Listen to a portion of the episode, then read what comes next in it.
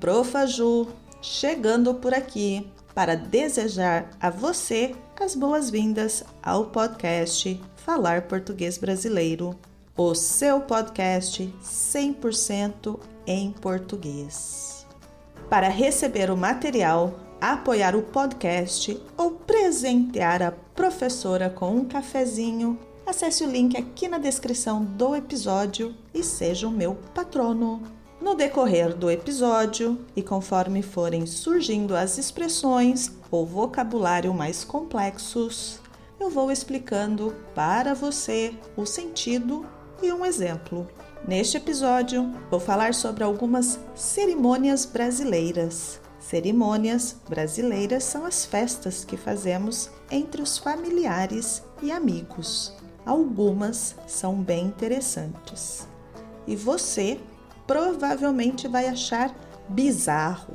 Bizarro é o mesmo que estranho ou incomum. Importante você ouvir todo o episódio e refletir sobre as cerimônias. Também é importante você pensar sobre e comparar com a sua cultura, expressar a sua opinião. Uma sugestão é você reescrever o texto do episódio com as suas palavras. Esse processo de reescrita é chamado de paráfrase. Será um excelente exercício de reescrita, principalmente se você está se preparando para o exame CELPE-BRAS.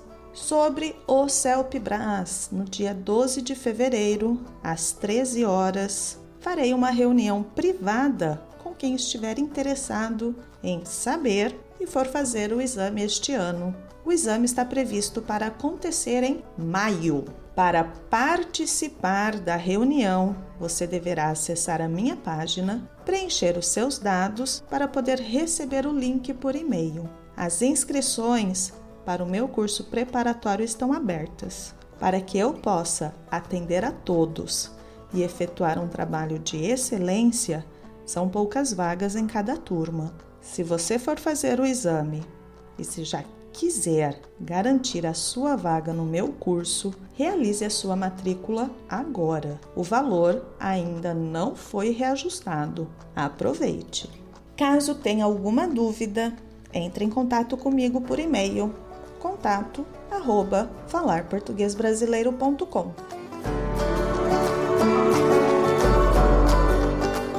Eu adoro uma festa.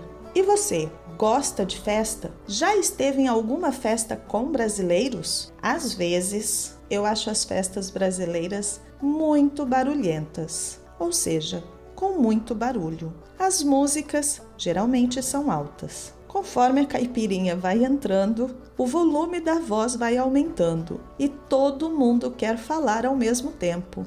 Todos os sons, quando estão muito altos, são os barulhos. As cerimônias que vou trazer aqui para você são, em sua maioria, da classe média brasileira. Pode ser que famílias pertencentes à classe social mais baixa, com muito esforço, economias e parcelamento no cartão de crédito, se tiverem cartão de crédito, também façam. Vamos começar pelas festas após o casamento e terminar com a festa de casamento.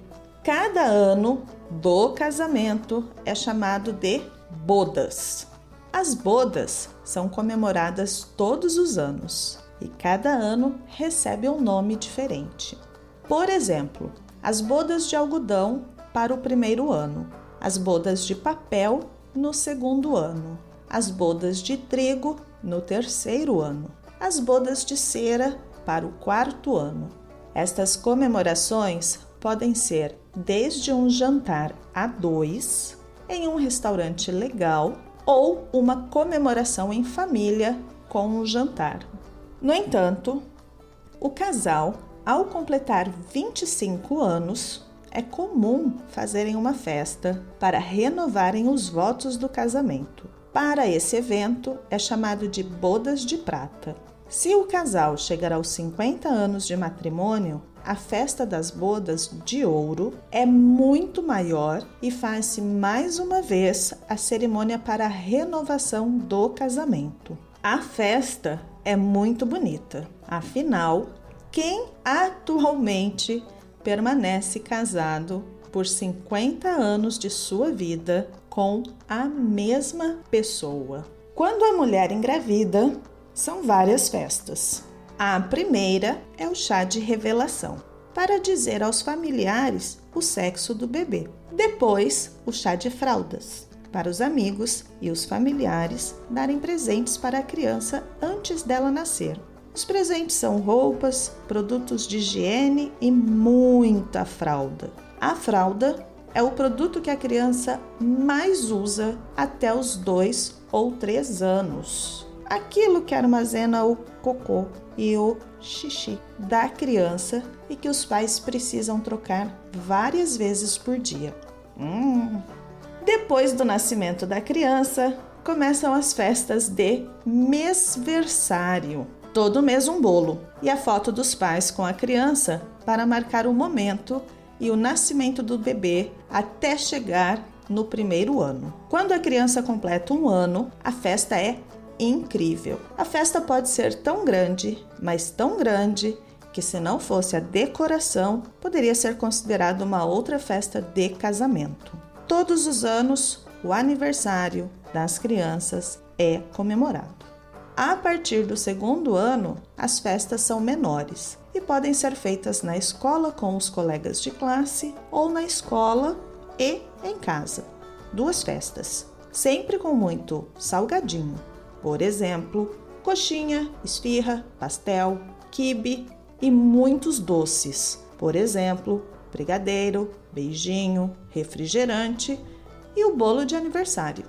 A menina, quando completa 15 anos, ganha uma festa do tipo Baile das Princesas da Disney, com todas as amigas usando o mesmo modelo de vestido para acompanhá-la. Em determinado momento da festa, o príncipe, normalmente um amigo muito querido, surge e eles dançam a valsa.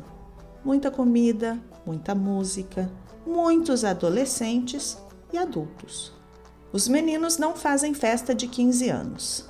Eles recebem o carro e a carteira nacional de habilitação quando completam 18 anos. Isso se os pais confiarem no jovem. Crianças crescidas, chega o momento de irem para a universidade.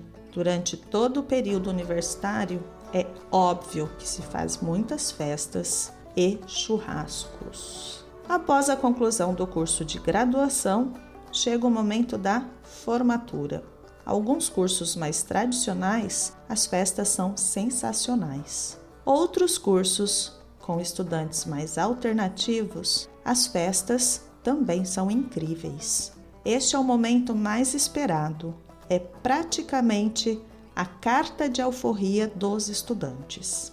A carta de alforria é o nome do documento que proporcionava a libertação dos escravos.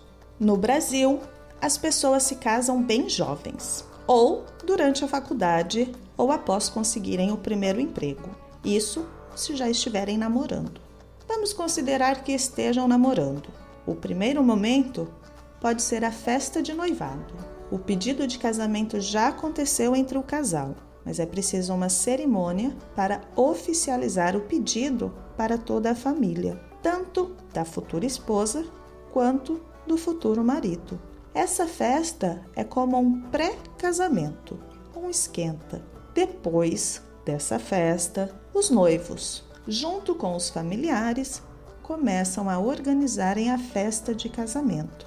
A roupa deve ser impecável. Geralmente, vamos a um ateliê de costura para encomendar a roupa. Marcamos hora no salão para fazer a maquiagem, para arrumar o cabelo e principalmente fazer as unhas. Tudo deve estar impecável. Uma festa de casamento pequena tem pelo menos 200 convidados. Os noivos, junto com os cerimonialistas, preparam tudo com muito carinho para os convidados. Nós, os convidados, não podemos ir usando qualquer roupa. Devido ao aspecto religioso Mesmo pessoas que não frequentam a igreja, é comum casarem-se na igreja católica e durante o casamento, perante os olhos de Deus, também realizam o casamento no cartório de registro civil.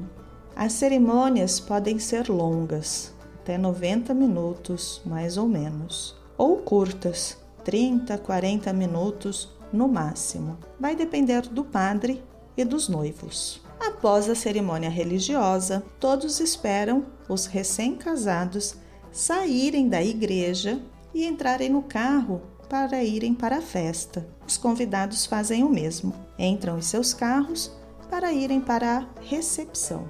Neste momento, mesmo os recém-casados saindo da igreja primeiro, eles são os últimos a chegarem na festa. Se for uma cerimônia tradicional, eles irão de mesa em mesa cumprimentar a todos os convidados. Se for uma cerimônia não tão tradicional, o casal ficará no centro do salão, aproveitando a festa e as pessoas deverão cumprimentá-los.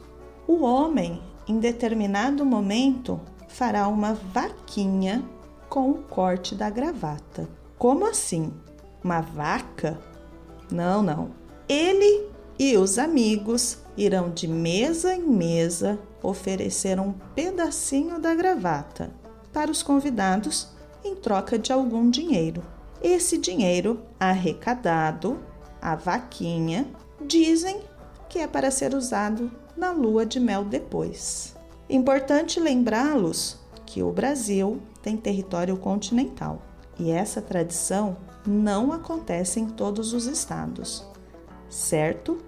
Nossa, quanta festa em apenas uma vida e em um episódio! Festa, festa, festa, festa! Queremos festa!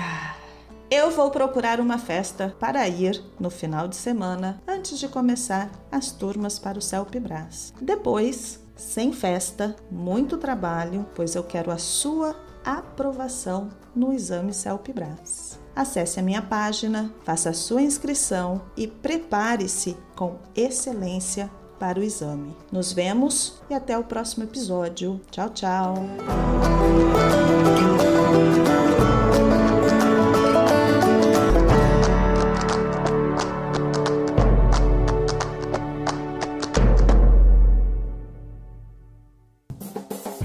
Podcast foi editado por Rabon Produções e Multimídia.